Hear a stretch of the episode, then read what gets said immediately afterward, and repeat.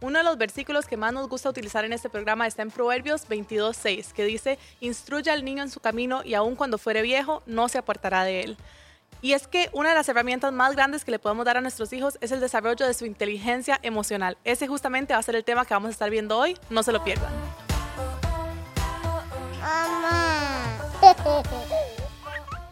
Bienvenidos a este programa de Oh Mamá, un programa donde normalmente somos cuatro, hoy somos tres mamás. Compartimos sobre diferentes temas en este, el trabajo más importante de todos. Hoy me acompaña doña Ruth, bienvenida. Gracias, una bendición estar acá.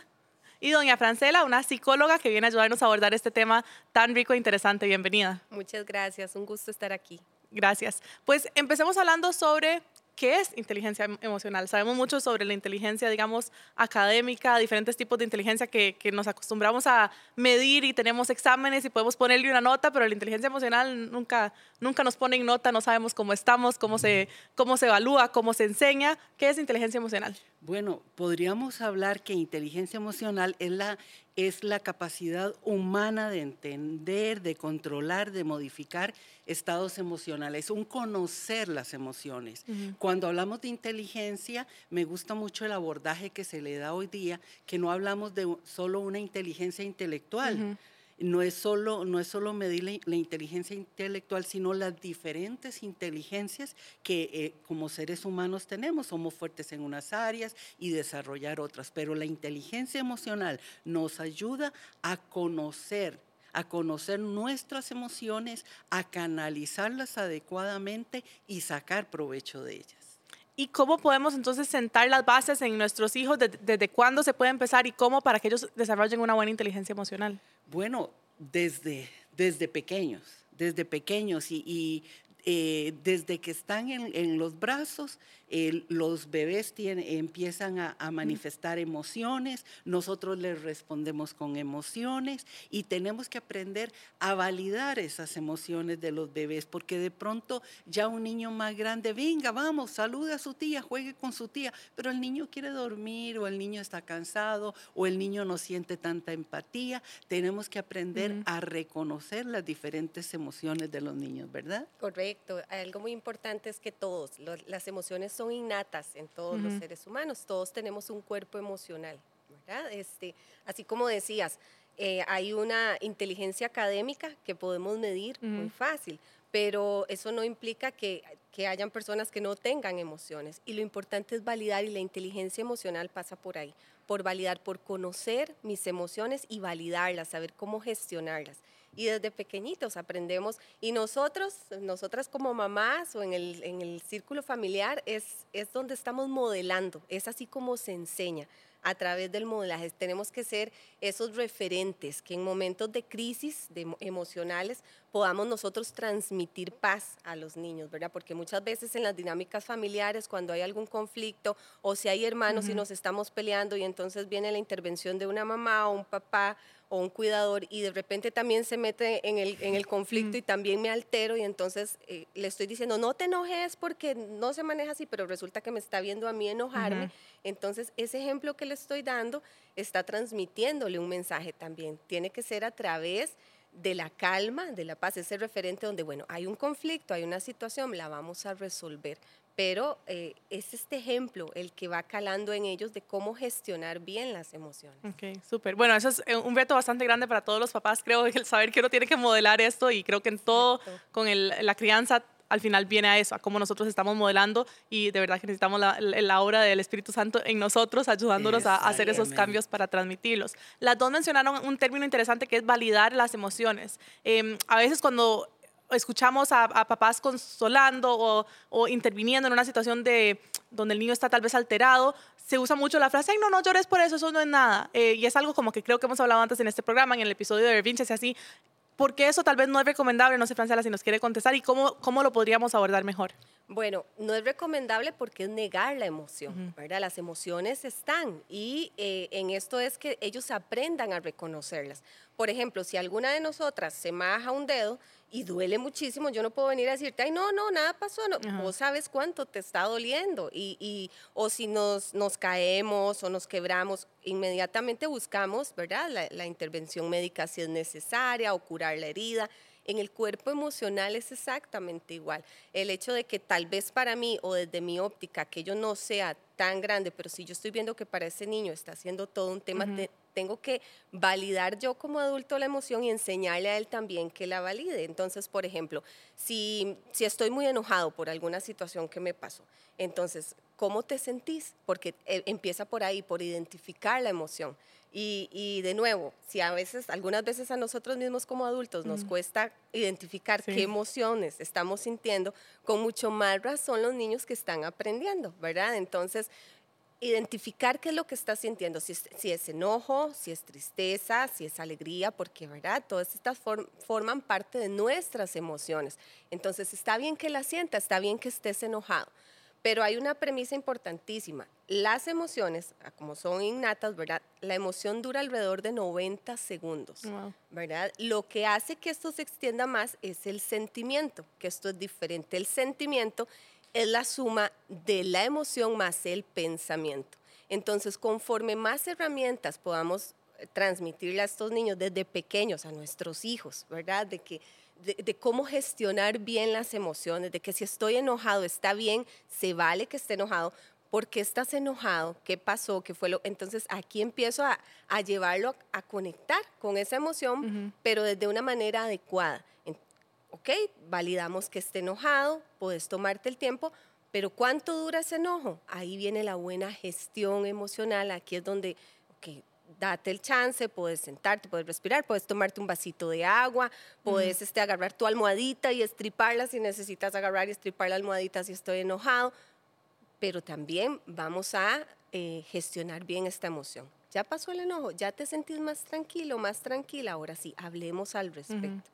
Pero eh, es justamente eso, conectar con la emoción, no negarla, porque el decirle nada pasa, eso no es nada, eh, eh, no es saludable. La emoción por algún lado va a salir y, necesitamos que ellos aprendan a canalizar bien las emociones, que, que, sientan libertad de expresarlas, que sientan libertad de hablarlas, porque esto nos asegura que a futuro eh, van a ser niños, niñas, adultos que pueden desarrollarse bien en, aspectos laborales, en relaciones interpersonales, a saber expresar y manifestar bien sus emociones, no a negarlas, ¿verdad? Y a guardarlas y que después salgan por otro lado, porque la emoción siempre va a salir por algún lado. Y es, que, y es que es importante que, que las emociones, o sea, sean positivas, sean negativas, todas son parte nuestra y las emociones son un regalo de Dios a nosotros para tomar ese sabor, ese sabor de la vida. Si, si yo estoy ante algo que me molesta, yo tengo el derecho a enojarme. El niño tiene el derecho a enojarse. Pero e, este es un tema desde hace mucho porque justamente anoté una, una, una una frase de Aristóteles, mm. el famoso filósofo, que dijo, cualquiera puede ponerse furioso, eso es fácil, pero estar furioso con la persona correcta, con la intensidad correcta, en el momento correcto, por el motivo correcto y de la forma correcta, mm. eso no es fácil.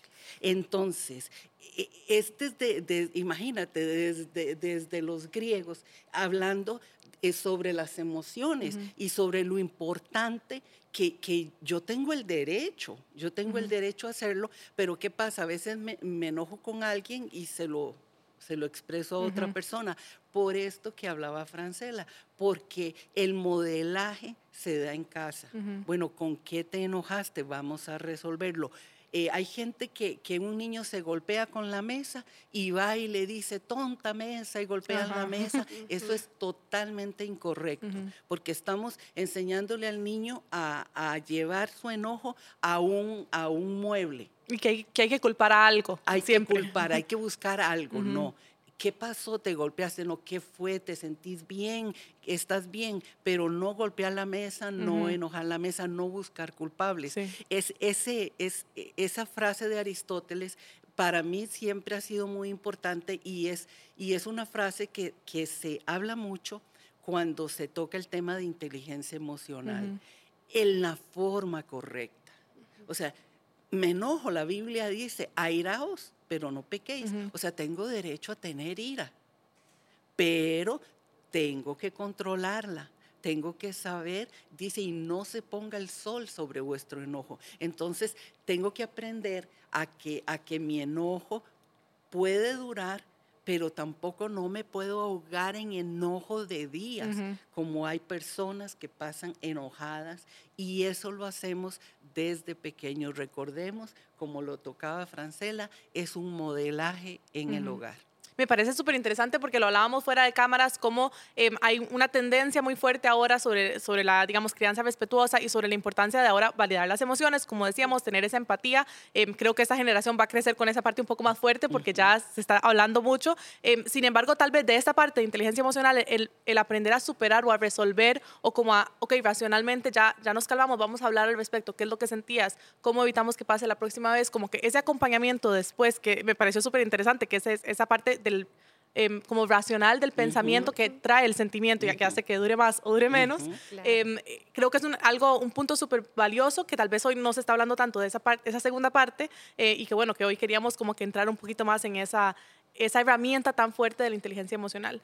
Eh, estábamos viendo antes eh, de preparar, al preparar este programa, cómo la inteligencia emocional, uno cree que es como una, en inglés se le dice soft skills, como em, habilidades blandas, creo que se dice en español y que tal vez no son, ay, bueno, tiene, ¿verdad? No es tan bueno profesionalmente, pero tiene inteligencia emocional, pero la verdad se ha comprobado al revés y que tiene em, implicaciones y correlación con un mejor rendimiento académico. Los niños son capaces de aprender mejor cuando tienen un buen manejo de sus emociones. Em, vi que también está relacionado con un sistema inmunológico más fuerte aún, o sea, hasta la parte física del cuerpo se desarrolla de una mejor manera. Así que qué importante que es de verdad sentar estas bases para una buena inteligencia emocional en nuestros niños. Sí, es que imagínate una persona eh, tiene, tiene una facilidad, una inteligencia matemática muy, muy, muy fuerte, muy desarrollada, muy marcada, pero la inteligencia emocional no se, no se le ha ayudado, no se, no se le ha desarrollado. Entonces tenemos muchas veces profesionales muy calificados que no duran en trabajos. ¿Por qué? Porque al, en cuanto les, les, señalan algo, les llaman la atención, les dicen algo, surge un conflicto, no tienen la habilidad, no tienen la inteligencia para decir, eh, sí, me equivoqué y tengo que aprender a escuchar. Eh, no me gustó la forma en que me hablaron, pero puedo hablarlo después. Estoy enojado, pero guardo este enojo y sigo con mi trabajo. en, en, cambio, eh, si llevamos un desarrollo intelectual, un desarrollo emocional, las personas van, van a poder aprovechar todo el potencial que tienen. Eh, por ejemplo, en los deportes, ¿qué pasaría con un deportista que se enoja porque falló un gol? Tiró, tiró a penal y lo, y lo sacó y entonces ¿qué? Se acuesta, se tira, se revuelca en el zacate. Cero inteligencia emocional. Entonces es asumir nuestro fracaso, nuestras frustraciones y aprovechar todo el otro recurso que nosotros tenemos, porque somos personas que Dios creó con muchas, muchas posibilidades para aprender, pero la inteligencia emocional nos ayuda a sostenernos en los conflictos y en todas las áreas vamos a tener relaciones humanas y con las personas necesitamos aprender a manejar emociones. Y, hoy por hoy, así como lo decías Meli, este, las empresas cada vez más le dan más importancia a lo que es la inteligencia emocional. El CI, ¿verdad? Que se mide, pueden haber tres candidatos con el mismo CI. De ahí partimos que tienen las mismas condiciones. Lo que marca la diferencia son todas estas pruebas, test y, herramientas que se están utilizando para medir justamente la inteligencia emocional, porque la inteligencia emocional tiene que ver también con la empatía, con el saber socializar, con el saber esto que decía la pastora Ruth, ¿verdad? En los trabajos, saber llevarme bien con mis compañeros de trabajo. Si lo llevamos ya a términos de adultos, ¿verdad? Igual en la escuela. Entonces es una, una bendición poder contar hoy con todas las herramientas que contamos y que cada vez haya más información y esté más al acceso, ¿verdad? De todos nosotros como padres o, programas como estos donde podemos compartir de estos temas que justamente a nosotros como mamás, ¿verdad? Nos brindan herramientas para saber cómo llevarlo a casa y cómo trabajarlo, porque es en la cotidianidad donde ponemos en práctica eh, pues eh, esta, ¿verdad? El, desarrollar en nuestros hijos estas habilidades de que aprendan a ser niños y niñas inteligentes emocionalmente, porque es. sí o sí esto les va a ayudar para la vida. Ujú. Eh, pero entonces hemos hablado que la inteligencia emocional es identificar y reconocer las emociones que sentimos nosotros, pero también dijimos, eh, tiene que ver con la Las empatía, otros. las de otras personas. Así que hablemos un poquito de eso y cómo eso ayuda a la dinámica social y al desarrollo social del niño. Sí, es, es tan importante porque eh, he notado mucha gente que, que es sorda, sorda a las emociones de otros, sordo, ciego, mudo, ¿verdad? Como la canción. No, no, no, no, no reaccionan a las emociones de otros. Y si bien es cierto, es bueno conocer mis emociones, es importante reconocer las de otros. ¿Por qué? Porque hay gente que dice, es que es- eh, eh, esa muchacha me gustaba tanto, pero pasó un una situación y se puso a llorar y llorar y no supe qué hacer. Eh, o sea, eso se aprende desde pequeño, desde pequeña. Pues, si una persona está llorando y está sufriendo, ¿qué hacemos? Mm. ¿Cómo reaccionamos? Número uno es tratando de ver qué está sintiendo, acercarse a esa persona, porque la empatía me ayuda a reconocer la emoción de la otra persona y dar la respuesta, la respuesta adecuada eh, que necesita esa persona en un momento. Si, una, si vamos, por ejemplo, a un funeral, ¿qué, ¿cuál es el comportamiento que se requiere en un funeral? En un funeral uno llega a compartir, dol- a compartir el dolor de la gente. Pero ¿qué he observado? Llego y encuentro mucha gente contando chistes, riéndose. ¿Por qué? E- Eso es totalmente inadecuado.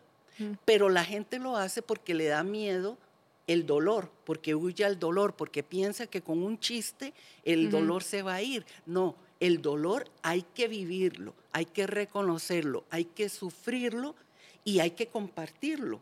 Es parte de la vida. Mm. Y, y eso es lo que nos da el ser empáticos.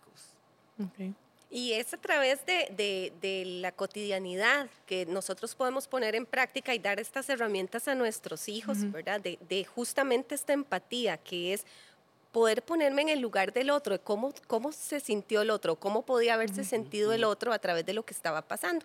Eh, les voy a contar, por ejemplo, con mi hija menor, este, en la escuela hace poquito ella me comentó, ¿verdad?, de que estaban planeando hacer una actividad varias chicas y que entonces llegó otra de sus compañeritas y quería meterse y entonces ella como un poco enojada, ¿verdad?, porque ya el grupo lo tenían hecho y que entonces esta chica quería meterse y ellas no querían porque ya tenían el grupo, ¿verdad? Pero entonces ese fue un excelente momento para poder yo enseñarle justamente de esto de empatía, de hacerle preguntas como, pero ¿cómo crees que se pudo haber sentido tu compañerita al ver que todas ustedes estaban y validando también el momento de ella, porque no es desde el, desde el juzgamiento, ¿verdad? No, eso no se hace, no, ustedes tenían que integrarla, no, sino te estoy validando porque sí, ya tenían el grupo hecho y ella me lo estaba contando, pero también esta empatía de...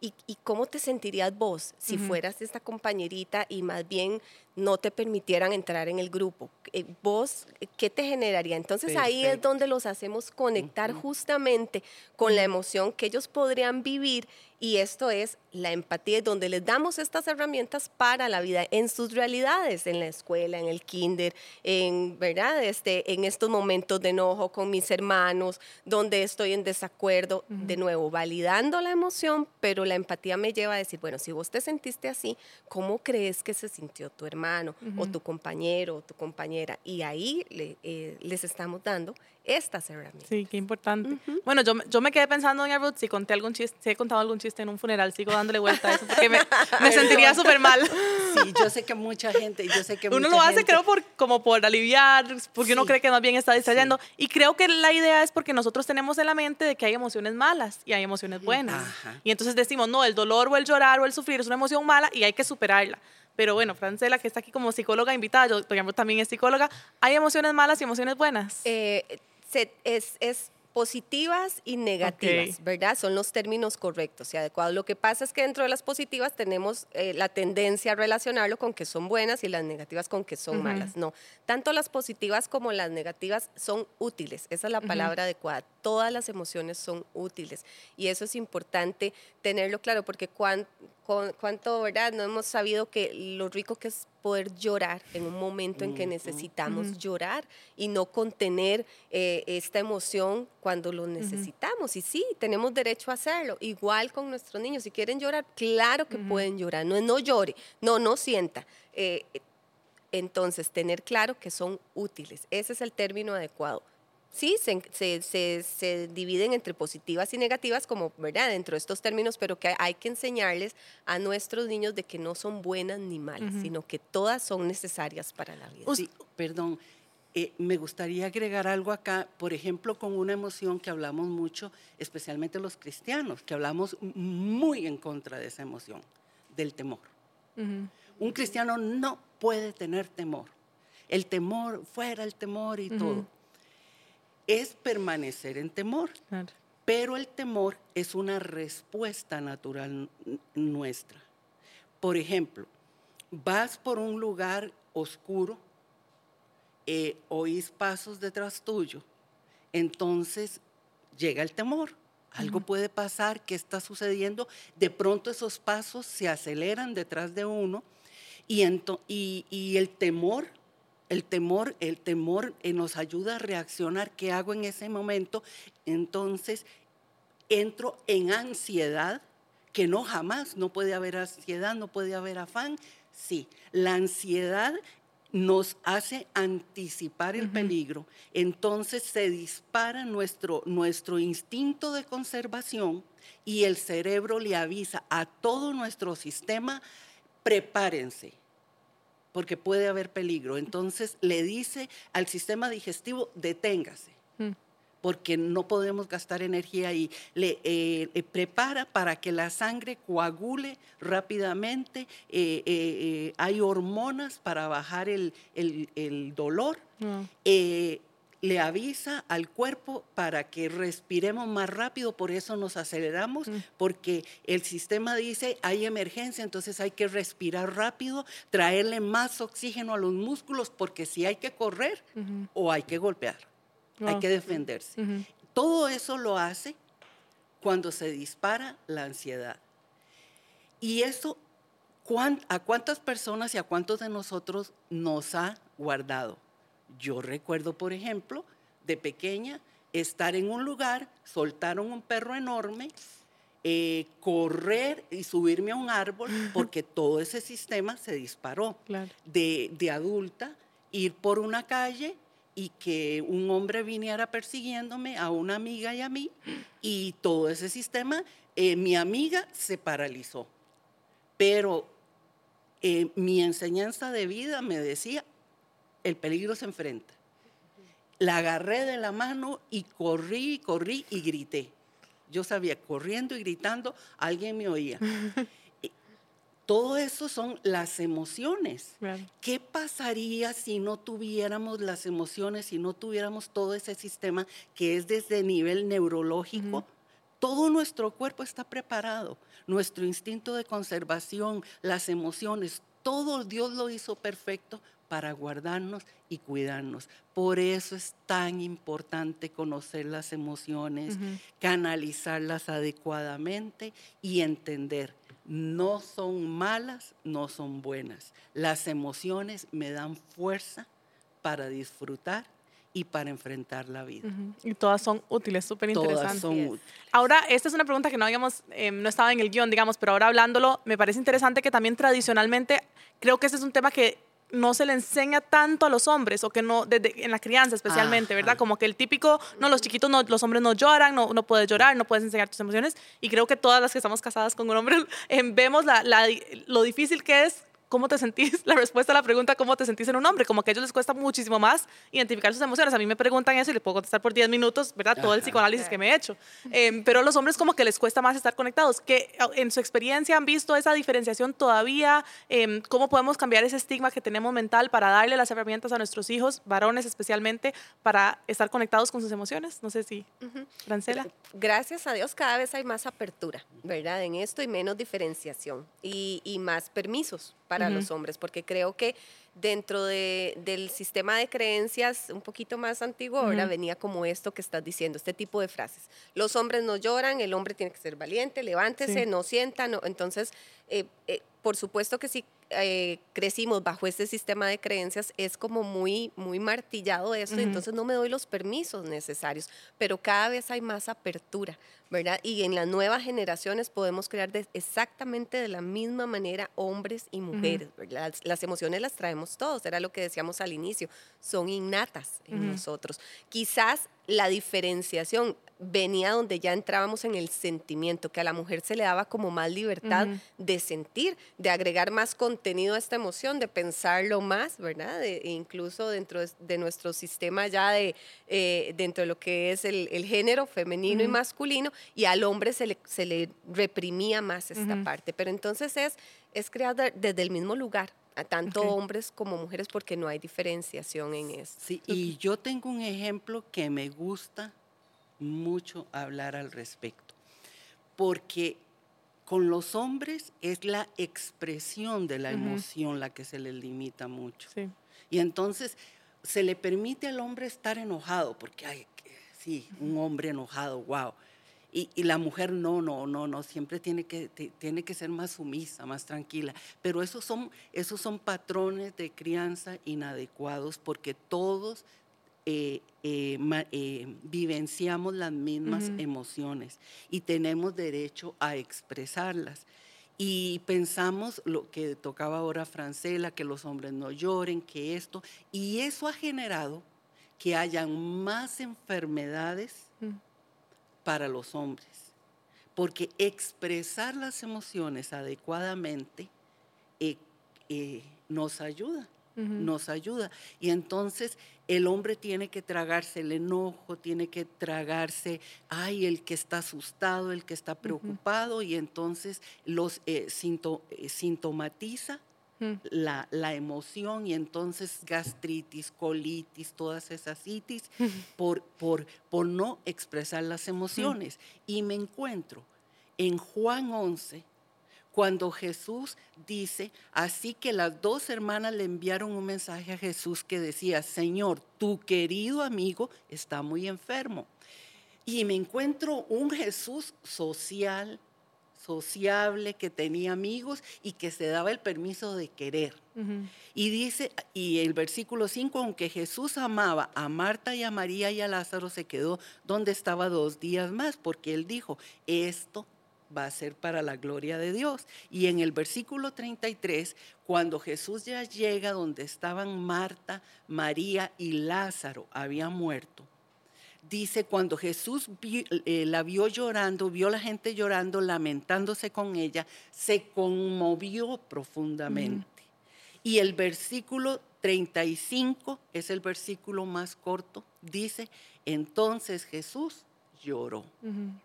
Si Jesús sabía que podía resucitar a Lázaro, si sabía que, que, él tenía el poder, si sabía que esta enfermedad que llegó hasta, hasta llevar a Lázaro a la muerte iba a ser para que Dios fuera glorificado, ¿por qué se conmovió? ¿Por qué lloró?